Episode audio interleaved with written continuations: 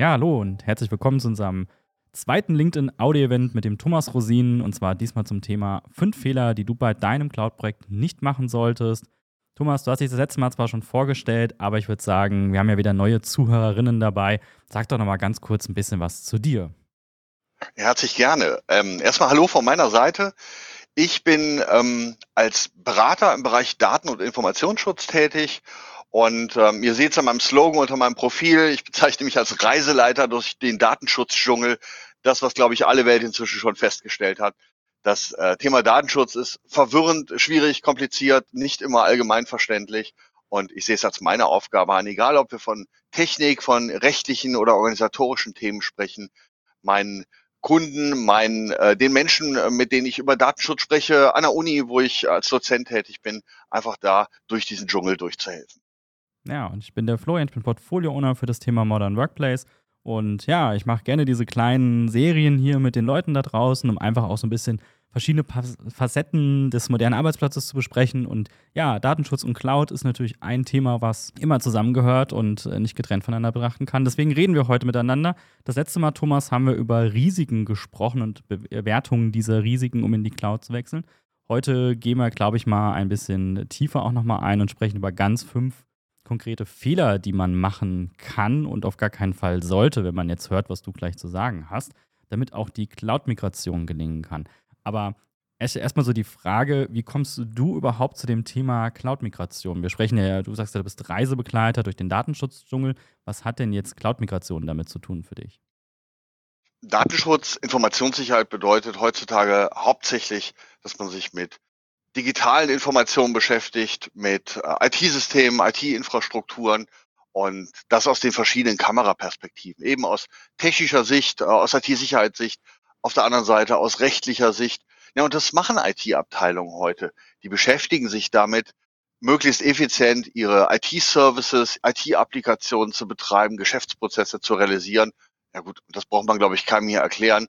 Früher oder später landen diese Dinge in der Cloud. Viele Unternehmen beschäftigen sich aktuell mit Cloud-Migration, weil sehr, sehr viele Softwarehersteller auch inzwischen ähm, diesen Trend folgen und sagen, ja, das, was wir früher on-premise angeboten haben als klassische Software-Nutzungslizenz, das bieten wir in Zukunft gar nicht mehr an.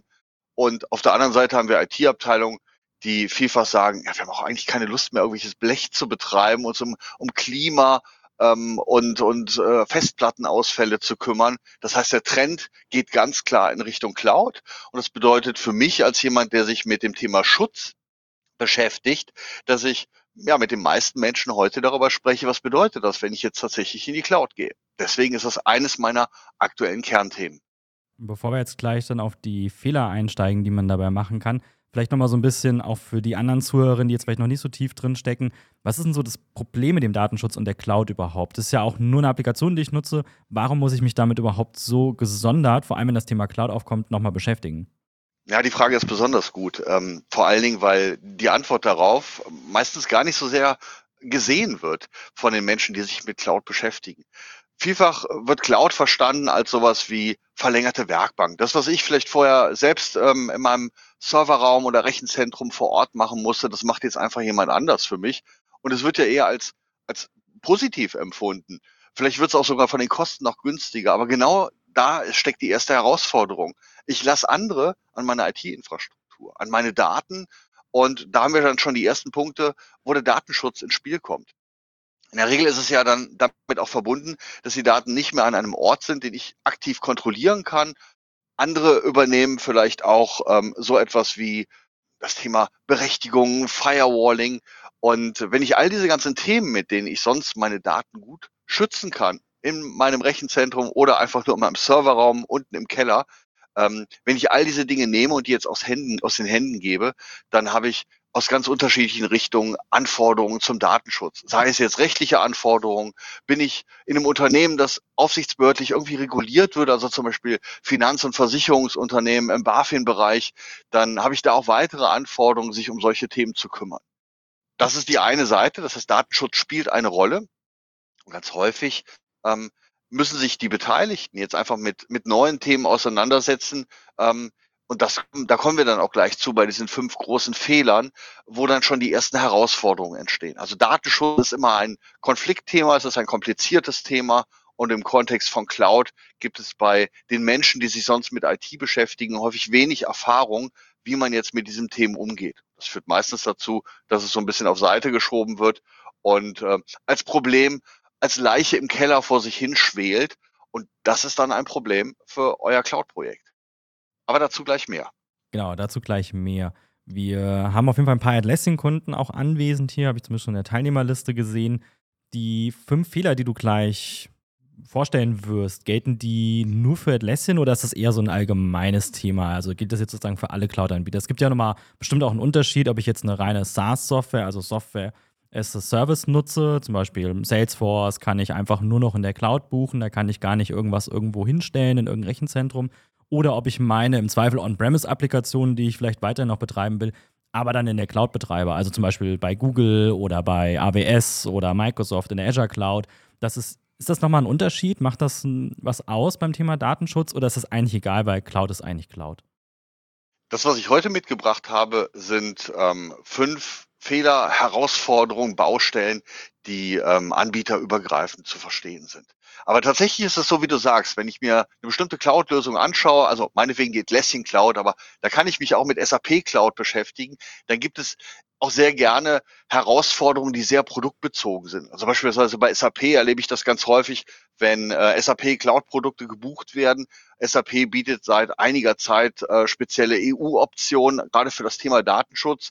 Die muss man dann äh, in dem entsprechenden Orderschein halt einfach aktivieren lassen von seinem Vertriebler. Und sowas wird dann vergessen. Und dann wandert dann bei der Bereitstellung irgendeines Cloud-Dienstes bei SAP das Ganze in einem Rechenzentrum, das dann vielleicht doch aus den USA gewartet wird, was man da nicht haben möchte. Und so gibt's für jede Cloud besondere Dinge, aber heute sprechen wir eher von den fünf großen allgemeinen Herausforderungen. Dann lass uns doch mal direkt einsteigen. Wir haben 20 Minuten Zeit, also wir haben fünf Fehler, noch nicht mal ganz knapp fünf Minuten pro Fehler, die wir machen können. Starten wir mal mit deinem ersten Fehler. Was sollte man definitiv nicht tun? Das erste Thema, das, da geht es um das Thema Verantwortlichkeit. Wenn wir von IT-Projekten sprechen, gerade in, in ähm, großen auch Unternehmen, dann habe ich sehr, sehr viele Beteiligten. Da fällt es schon nicht immer ganz einfach, klar ähm, hervorzustellen, wer ist denn jetzt für was verantwortlich? Wer muss sich um was kümmern? Wer muss dafür gerade stehen, wenn irgendwas nicht funktioniert? Und in Cloud-Projekten habe ich jetzt eine ganz besondere Herausforderung. Die meisten IT-Projekte, die ich bisher geprüft habe, das bedeutet vor allen Dingen im Nachhinein, ähm, da stelle ich fest, dass die Beteiligten sich sehr auf ihre externen Partner verlassen. Da wird ein Cloud-Anbieter beauftragt und ab dem Zeitpunkt, wo ich einen Service verwende oder verwenden möchte, wird, na, ich sag mal ein bisschen provokativ, der Kopf ausgeschaltet. Da verlasse ich mich darauf, dass mein Anbieter mir die Leistung zur Verfügung stellt, die ich auch tatsächlich gebucht habe. Ich muss mich um nichts mehr kümmern, ist so das Gefühl. In der Praxis ist das aber ähm, eine ganz, ganz große Fehlerquelle. Vielfach ist es den Beteiligten nicht klar, was ist denn jetzt genau der Leistungsumfang meines Cloud-Anbieters? Wenn ich, ähm, also beispielsweise, ich habe jetzt gerade letzte Woche ähm, eine, eine ähm, ähm Office 365, ähm, Office 365 Cloud Tenant auditiert. Da haben wir genau das gleiche Thema gehabt. Ähm, die Beteiligten sind davon ausgegangen, ich buche jetzt hier meinen Cloud-Speicher, ich binde meine IT-Systeme an, ähm, Microsoft kümmert sich um alles gerade was das Thema Schutz angeht. Und dann schaue ich mir das an und stelle fest, dass wesentliche Teile zum Beispiel der Cloud-Konfiguration überhaupt gar nicht vorgenommen sind. Da sind Dinge einfach nicht sicher konfiguriert worden. Und dieses Problem habe ich bei, bei jedem Cloud-Anbieter. Die meisten Hersteller liefern sehr universell eingestellte Cloud-Systeme. Das soll die Anforderungen sehr unterschiedlicher Unternehmen erfüllen können. Aber das bedeutet, dass der Anbieter in der Regel nicht an den relevanten Stellen auch mal die Schotten dicht machen kann. Also bei vielen Cloud-Anbietern ist zum Beispiel die Multifaktor-Authentifizierung standardmäßig nicht aktiviert. Das ist jetzt ein ähm, besonderes Schlüsselthema. Viele IT-Abteilungen haben das auf dem Schirm, dass sie das dann bei Bedarf anschalten müssen. Aber es gibt im Zweifelsfall hunderte weitere ähm, Schutzeinstellungen, die vom Hersteller standardmäßig nicht konfiguriert, nicht aktiviert sind. Und um solche Dinge muss ich mich kümmern. Ein Klassiker, das erzähle ich gerne immer bei meinen Vorträgen, ist ein Fall, wo ein Unternehmen nach einer gewissen Zeit, ähm, ich glaube, es war eine Atlassian Cloud, ähm, Cloud-Nutzung plötzlich festgestellt hat, oh, da sind ja vor einiger Zeit ein paar Daten bei uns abhanden gekommen. Da hat wohl irgendwo jemand zu großzügig auf die Löschtaste gedrückt. Ja, und dann äh, ging das an den IT-Support intern. Der interne IT-Support hat das an Atlassian-Support weitergegeben ähm, mit dem Wunsch, ähm, wir hätten gern die Daten wiederhergestellt. Also nicht etwa den ganzen Tenant, sondern ganz spezifisch bestimmte Bereiche von, ich glaube, es waren irgendwelche Confluence-Sites. Äh, die Antwort kannst du dir vorstellen. Die Antwort war, sorry, das können wir nicht tun. Natürlich steht in unseren Toms drin, dass wir hier Backup machen, aber wir machen Backup für unsere gesamten Standorte, für unsere Rechenzentren, ähm, wenn da mal was Größeres passiert, dass wir das Rechenzentrum wiederherstellen können. Aber wir machen keinen Backup-Service individuell für Kunden und können dir eine einzelne Confluence-Zeit wiederherstellen. Und das hat dieses Unternehmen im Vorfeld einfach nicht gesehen und sich dementsprechend um das Thema Backup in der Atlassian Cloud auch erstmal nicht gekümmert, sondern verlassen. Da an der Stelle fühlte sich das Unternehmen auch massiv verlassen. Diese Daten waren schlichtweg einfach erstmal weg. Die waren nicht wiederherstellbar. Und das meine ich mit dem Thema Verantwortlichkeit. Man muss sich sehr genau damit beschäftigen, was sind die Leistungen, was sind äh, die Anteile zum Thema Schutz, zum Thema äh, Regelungen, die ich jetzt selber trotzdem noch weiter ähm, verantworten äh, muss und wo ich vielleicht auch nochmal mir einen zweiten oder dritten Dienstleister suchen muss, um das hinterher zu realisieren. Und wenn ich das von vornherein nicht beachte, dann entstehen einfach sehr, sehr unangenehme Lücken. Also Learning Nummer eins, die fachliche Verantwortung, die muss ich weiterhin selber tragen und die muss ich auch sicherstellen, dass egal wer sich nachher um mein System kümmert, ob das jetzt AWS, Microsoft, Google oder wer auch immer ist, ich am Ende dann auch trotzdem sichergestellt habe. Ähm, vielleicht zwei kleine Rückfragen dazu, Thomas. Vielleicht kannst du da kurz was zu sagen. Ähm, Gibt es gewisse Richtlinien, die die Cloud-Hersteller definitiv einhalten müssen, gerade wenn wir hier in Deutschland sind? Oder können die eigentlich relativ frei walten und ich bin selber verantwortlich dafür, was dann da am Ende des Tages auch alles passiert? Das ist sozusagen der eine Teil. Und der zweite Teil, vielleicht gerade noch mitgenommen, ähm, hab, wie viele Chancen und Möglichkeiten habe ich denn, die Dinge, die mir der Cloud-Anbieter verspricht, also zum Beispiel machen Backup, äh, ich speichere das jetzt in Deutschland etc., wie viel Macht habe ich denn, diese Dinge auch zu auditieren bzw. zu kontrollieren? Darf ich in das Rechenzentrum bei Google in Berlin rein und kann sagen, hey, ich würde jetzt gerne mal das Rack sehen, wo mein Server steht. Darf ich das? Okay, das war eine ganze Menge Fragen. Das Thema Kontrolle ich sollte mich eben nicht zu sehr darauf verlassen, dass das, was ich bestelle, vielleicht auch das, was versprochen wird, ähm, immer geliefert wird. So ganz wichtige Themen, die mich persönlich auch, mir persönlich wichtig sind, sollte ich kontrollieren, so wie ich das in meiner eigenen IT auch mache, mit einem klassischen Monitoring. Ist, ist der Service überhaupt verfügbar? Ansonsten geht bei mir das rote Lämpchen an. Dann kann ich nicht selbst in den Keller laufen, das reparieren, aber dann kann ich den Support von meinem Cloud-Anbieter triggern. Also das Thema Monitoring, SLA-Überwachung, ähm, das sollte ich weiterhin betreiben.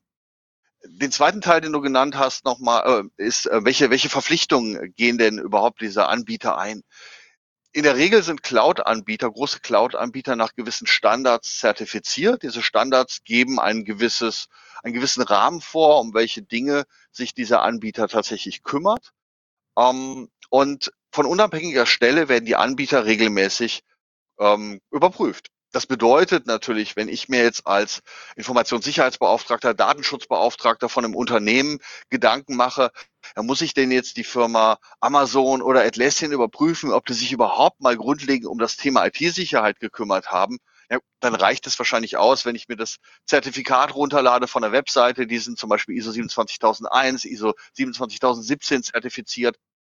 Und äh, dann darf ich mich schon darauf verlassen, dass diese Standards auch tatsächlich erfüllt werden. Und zur Frage, darf ich denn in das Rechenzentrum? Das kommt sehr darauf an, was natürlich in den Verträgen steht. Kontrollrechte werden hier im deutschen europäischen Rahmen ähm, unter diesen Auftragsverarbeitungsverträgen, also das sind die Spezialverträge zum Datenschutz, ähm, zur Verfügung gestellt. Da ist auch genau beschrieben, wie diese Kontrollbefugnisse aussehen. Und Cloud-Anbieter wollen natürlich da keine Tourismustour durch ihr Rechenzentrum realisieren. Das bedeutet, in der Regel ist es so, dass ich erstmal sehr einfache Kontrollwege beschreiten muss.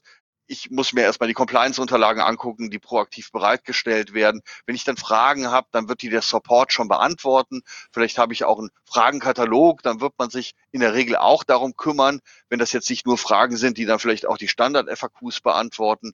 Und bis zum Rechenzentrum jetzt von, von Amazon oder Microsoft ist es meistens für die meisten auch kleineren und mittelständigen Unternehmen ein sehr, sehr weiter Weg, wenn nicht bar, gar tatsächlich unmöglich.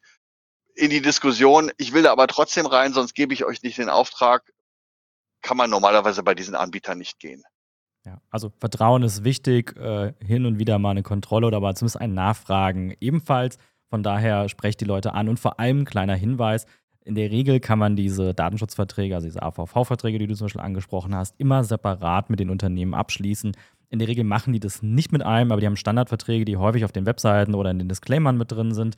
Die kann man dann einfach ausfüllen und an die Unternehmen zurückschicken und dann äh, unterschreiben die das und dann kann man da auch speziell diesen Vertrag mit ihnen schließen. Vielleicht mal so als Learning äh, 1.1 so mit dabei. Aber kommen wir mal zu dem zweiten Fehler, den man machen kann. Was ist das für einer?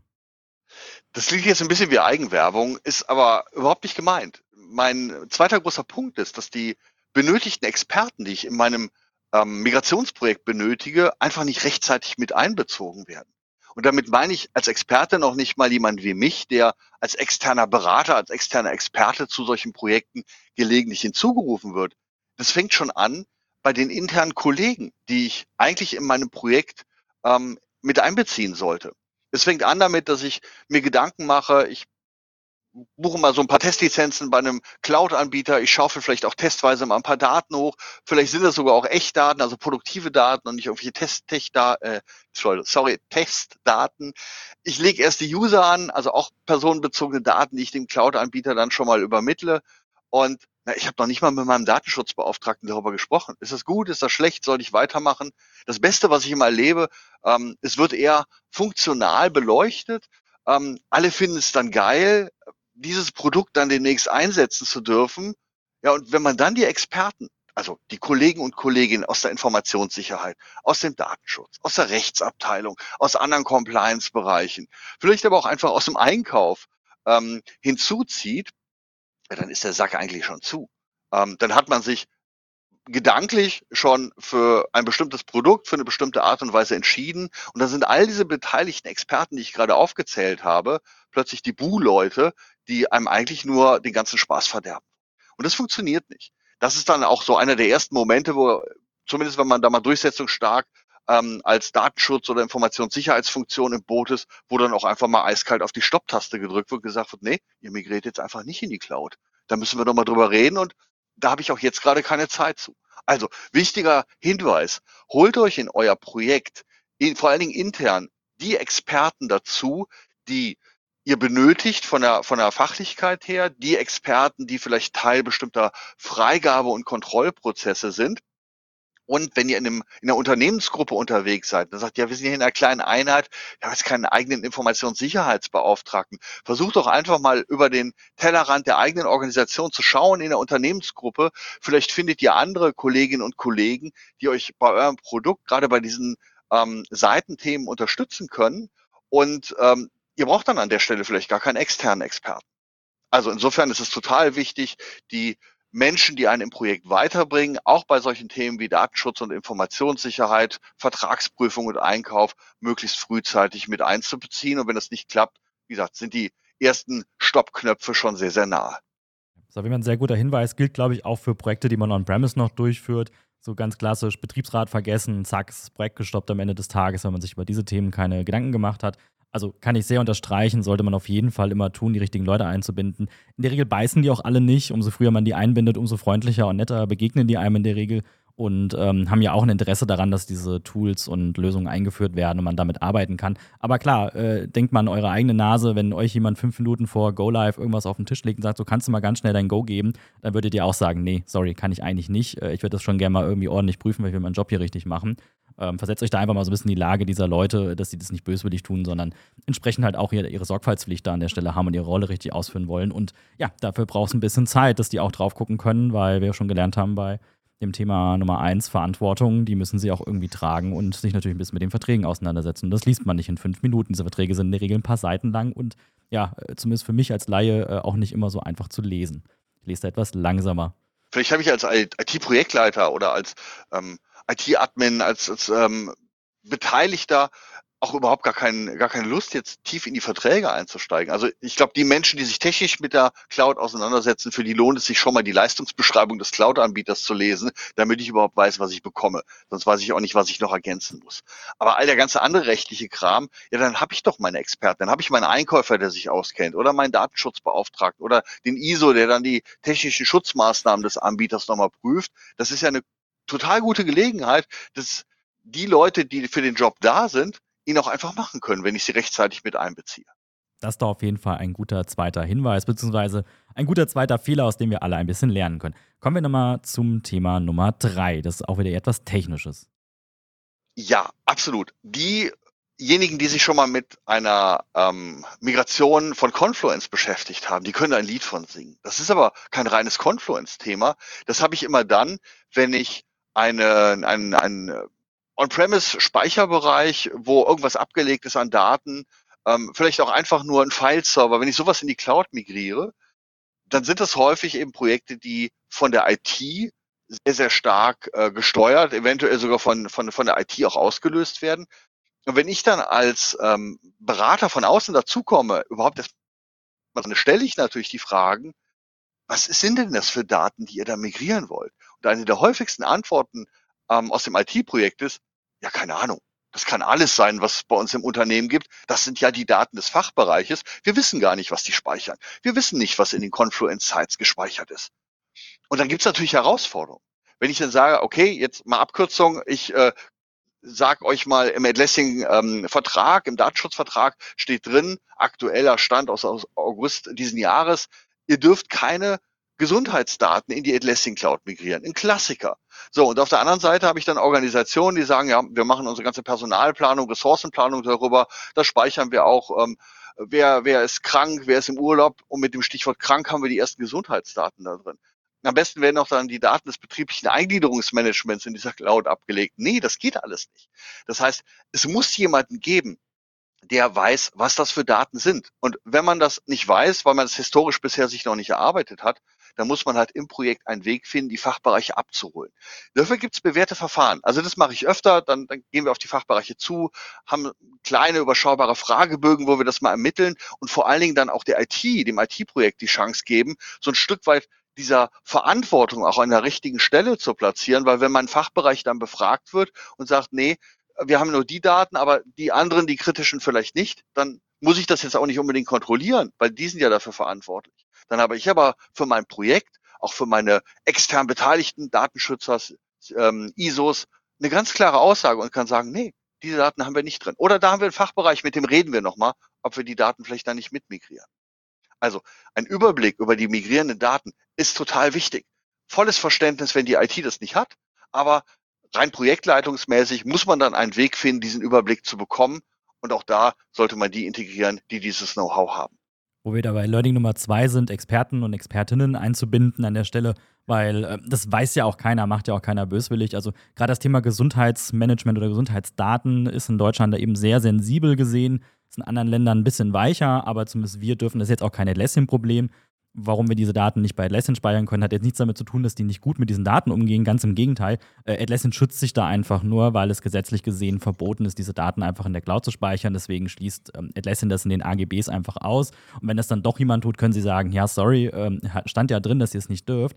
Äh, das ist leider euer Ding. Und ähm, ja, das sind Dinge, die weiß man natürlich als IT-Leiter oder Leiterin vielleicht nicht. Deswegen auch da der Hinweis, mit den Expertinnen einzubinden, hilft auf jeden Fall, damit solche Dinge auch im Unternehmen bekannt gemacht werden, damit auch die Fachbereiche nicht einfach auf die Idee kommen, vielleicht Forschungsdaten, äh, Gesundheitsdaten etc. dort reinzuspeichern, sondern dass man sich da eben dann Alternativen für suchen muss und das im Vorfeld auch schon bekannt ist.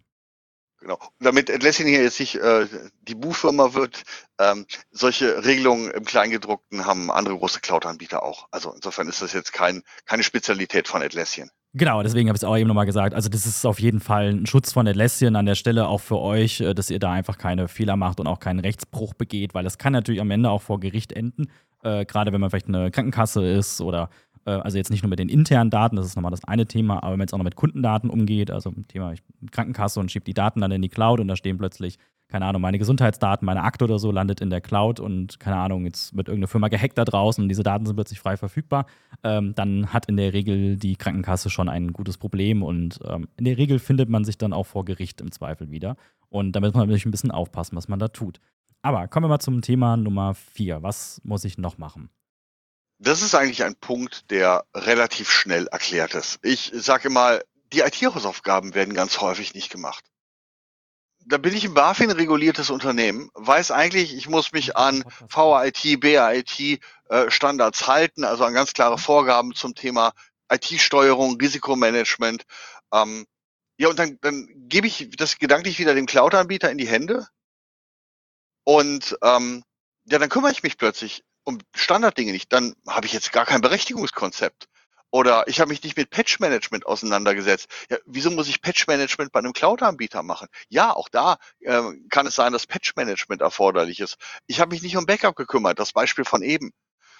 Ich stelle sehr häufig bei Revisionen fest, also wenn das Projekt schon angelaufen ist, man schon was getan hat, dann nicht weitergekommen ist und ich dazukomme, ähm, um zu besprechen, warum und auch Lösungen zu finden, wie man weiterkommt, dann ist eine ganz häufige Diagnose, ihr habt eure Standardthemen überhaupt noch gar nicht abgearbeitet. Wie, wie wollen wir datenschutzkonform in eine Cloud migrieren, wenn wir sonst alle Rahmenbedingungen schaffen, aber ihr habt kein Berechtigungskonzept und habt sonstige Basics noch nicht realisiert. Also auch wenn ich in die Cloud gehe, auch wenn ein anderer für mich bestimmte Dinge erledigt, die ganzen Standardkonzepte in der IT, die werde ich trotzdem alle abarbeiten müssen. Vielleicht fallen sie im einen oder anderen Fall ein bisschen kürzer aus, weil der Cloud-Anbieter mir Arbeit abnimmt, aber die Verantwortung bleibt bei mir das heißt, ich muss es auch konzeptionell komplett angehen.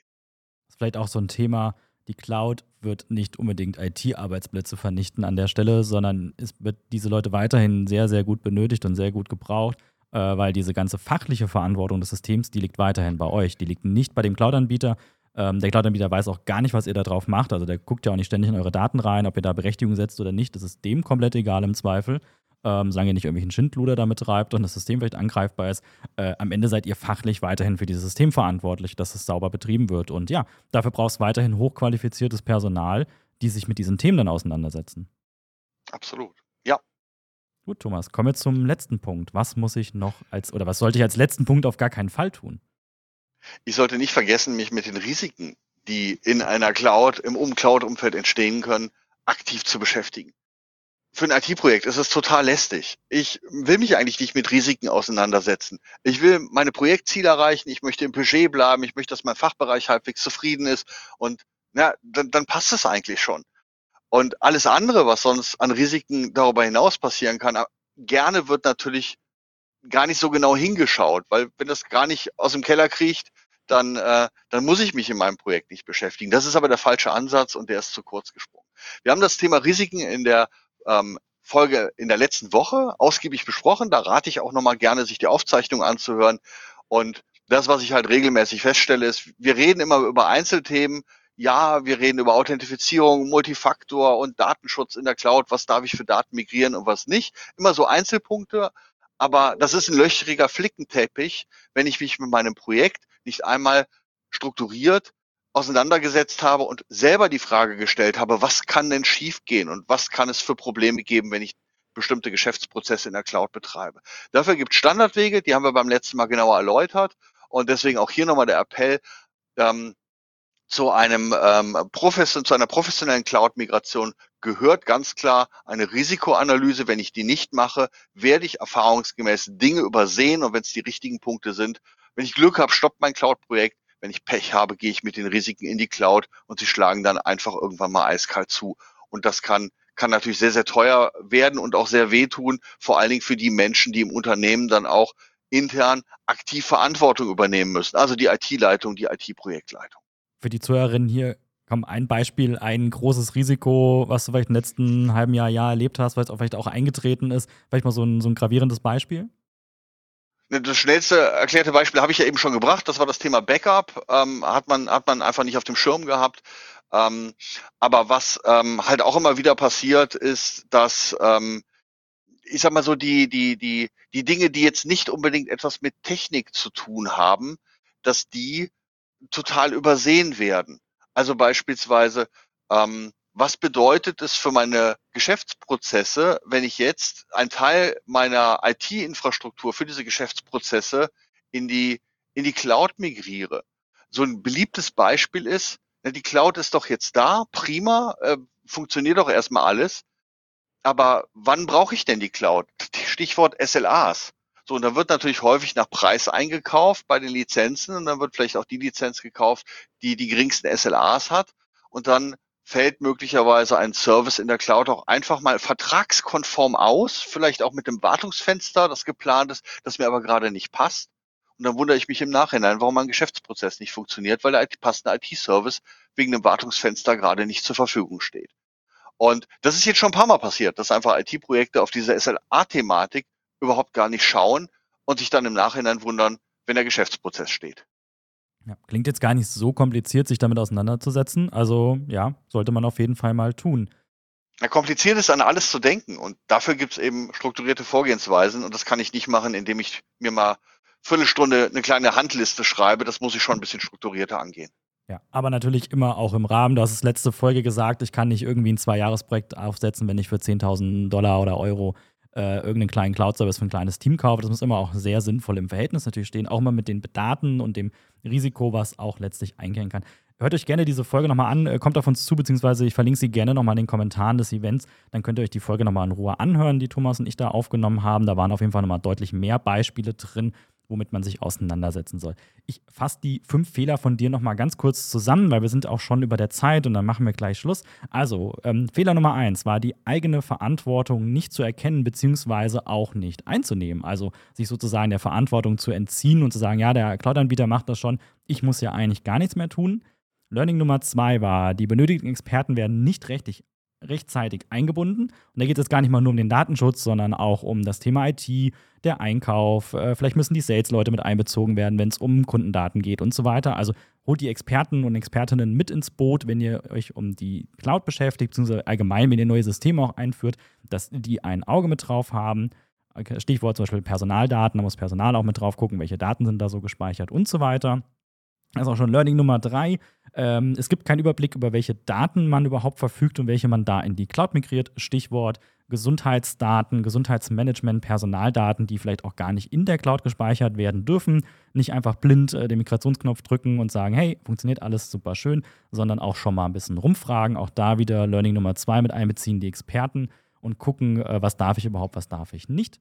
Learning Nummer vier waren die Hausaufgaben zu erledigen und das letzte Learning war, sich mit den Risiken auch auseinanderzusetzen, beziehungsweise eigentlich eine Bewertung zu machen, eine kleine Matrix, zu gucken, wie groß ist mein Risiko, was passiert, wenn es eintritt. Gibt ja auch Risiken, die können ja auch eintreten dann ist es am Ende gar nicht so schlimm, dann muss ich das im Endeffekt nur aufschreiben. Gibt aber Risiken, die vielleicht auch so gravierend sind, da muss ich Maßnahmen im Vorfeld definieren, mit denen ich dann umgehen kann. Vielleicht auch ein Backup irgendwo, eine zweite Cloud zu kaufen. Es gibt auch gerade wenn man so Office-Lösungen hat, haben häufig Leute zwei verschiedene Anbieter, damit man einfach von A nach B switchen kann, wenn das so elementar wichtig ist. So Thema VW, äh, das Band steht still, da kostet jede Minute eine sechsstellige Summe. Und dann fragt man sich immer, okay, was kann ich alternativ tun? Was passiert, wenn mein Cloud-System steht eine Stunde? Was kostet mich das? Und dann kann man da entsprechend auch darauf reagieren. Habe ich was vergessen, Thomas? Das war vollständig. Super. Vielen Dank für deine Zusammenfassung. Ja, danke dir auf jeden Fall. Vielleicht nochmal so ein bisschen, jetzt seid ihr vielleicht äh, da draußen, ha, jetzt habe ich diese fünf Fehler gesehen. Was muss ich denn machen? Thomas, vielleicht nochmal so für die Leute da draußen, gerade die sich jetzt auch gerade mit dem Thema Atlassian beschäftigen. Wie kannst du den Leuten denn helfen? Also es gibt ja gerade so im IT-Umfeld viele Menschen, die, die wollen einfach erstmal selber gucken und selber machen. Und ähm, da gibt es inzwischen ja ein recht breites Angebot. Das heißt, sowohl bei der Cyber Media Infothek gibt es äh, schon viele Artikel, die sich noch detaillierter mit diesen einzelnen ähm, Aspekten rund um den Datenschutz beschäftigen, auch Hinweise geben, wo kann ich was nachlesen, was gibt's denn für Standards, wo kriege ich eine Erklärung her, wie ich jetzt zum Beispiel ein Löschkonzept mache. Also wer sich da selber reinfuchsen möchte, findet inzwischen gerade ähm, dort eine ganze Menge Informationen. Ich habe selber auch einen Datenschutzblog auf thomasrosin.de. Ähm, auch da gibt's immer wieder Informationen. Ich freue mich auch, wenn ich Hinweise bekomme von Interessierten, die sagen, Thomas, schreib doch mal einen Artikel zu diesem oder jenem Detail. Das heißt, die, die Menschen, die so self-made unterwegs sind, werden da eigentlich ganz gut versorgt. Das wäre der eine Teil. Ähm, der andere Teil ist natürlich, wenn ich jetzt wissen will, wo stehe ich denn tatsächlich, ich habe vielleicht, ich habe vielleicht keine konkreten Fragen, aber ich habe ähm, Unsicherheit, ob ich, ob ich an alles gedacht habe. Da gab es dann so äh, kleine, kleine Dienstleistungspakete für so eine ähm, Projektrevision, von der ich jetzt schon ein paar Mal gesprochen habe, ähm, wo ich das äh, Migrationsprojekt einfach mal komplett ähm, überprüfe, egal ob das jetzt gerade in der Planung ist, ob das schon im Anlaufen ist oder ob ihr schon längst da seid, um sicherzustellen, dass ihr nichts vergessen habt, um euch dann zu erklären, was eventuell noch gemacht werden muss. Und ähm, ne, wer jetzt sagt, ich ähm, habe jetzt selber gar nicht die Möglichkeiten, auch das, das ist eine Idee, die haben wir jetzt mit Cybert Media vor einiger Zeit mal realisiert. Ich habe jetzt vielleicht im Moment nicht so viele Fragen, aber ich möchte immer mal die Möglichkeit haben, ähm, wenn ich jetzt ein Thema habe oder wenn mein eigener Datenschutzbeauftragter, Datenschutzbeauftragte mir Fragen stellt, ich hätte gerne so eine Art Datenschutzsupport im Hintergrund. Da gibt es bei über Cybert Media das Produkt der Datenschutzabsicherung. Das ist auch einfach nichts anderes als so eine kleine Abo-Lizenz. Die kostet auch einen überschaubaren zweistelligen Betrag. Und darüber habt ihr einen Datenschutzsupport, den ihr äh, gebucht habt und mich und mein Team auch kurzfristig im Zugriff, wenn im Rahmen eines Projektes oder auch beim operativen Betrieb ein, ähm, eine Herausforderung im Datenschutz entsteht. Ja. Wenn ihr da Fragen zu habt, geht doch auf den Thomas sehr gerne direkt zu oder schreibt mich einmal an, dann informiere ich euch dazu, beziehungsweise schicke euch die Links zu. Kann, also gerade die Absicherung kann ich euch nur empfehlen. Äh, man kann nicht immer jede Frage beantworten oder auch so dieses typische zweite Arzt aufsuchen Thema. Da kriege ich ein Feedback von dem einen und dann brauche ich einfach mal einen zweiten Feedback, vielleicht von extern auch. Da kann man den Thomas auf jeden Fall mal fragen und kriegt eine gute Antwort hinten raus. Weil Thomas kennt sich nicht nur zum Thema Datenschutz aus, sondern hat eben jetzt auch schon ein bisschen in der Atlassian Cloud gearbeitet, beziehungsweise viele Kunden begleitet und kann euch da dann auf jeden Fall helfen. Ja, Thomas, vielen herzlichen Dank. Folge Nummer zwei ist schon vorbei, ging wieder super schnell rum. Wir haben nächste Woche, für die, die noch nicht genug bekommen haben, noch eine dritte Folge von unserer kleinen Eventreihe. Diesmal dann zum Thema Datenschutz und Datenresidenz. Ein echtes Duo oder nur heiße Luft ist der Titel findet am Dienstag, den 21.11. von 11.30 Uhr bis 12 Uhr statt. Auch das werde ich gerne nochmal in den Kommentaren verlinken. Wer da nochmal dran teilnehmen möchte, ist sehr herzlich willkommen. Ansonsten vielen Dank, dass ihr zugehört habt. Ich hoffe, ihr habt ein bisschen was mitgenommen. Thomas, vielen Dank. Ich habe auch wieder was dabei gelernt. Und ja, kann nur sagen, euch allen noch einen schönen Tag und ich freue mich auf nächste Woche Dienstag. Das tue ich auch. Vielen Dank fürs Zuhören. Lieber Florian, vielen Dank für deine Begleitung. Bis zum nächsten Mal. Gerne. Tschüss. Tschüss.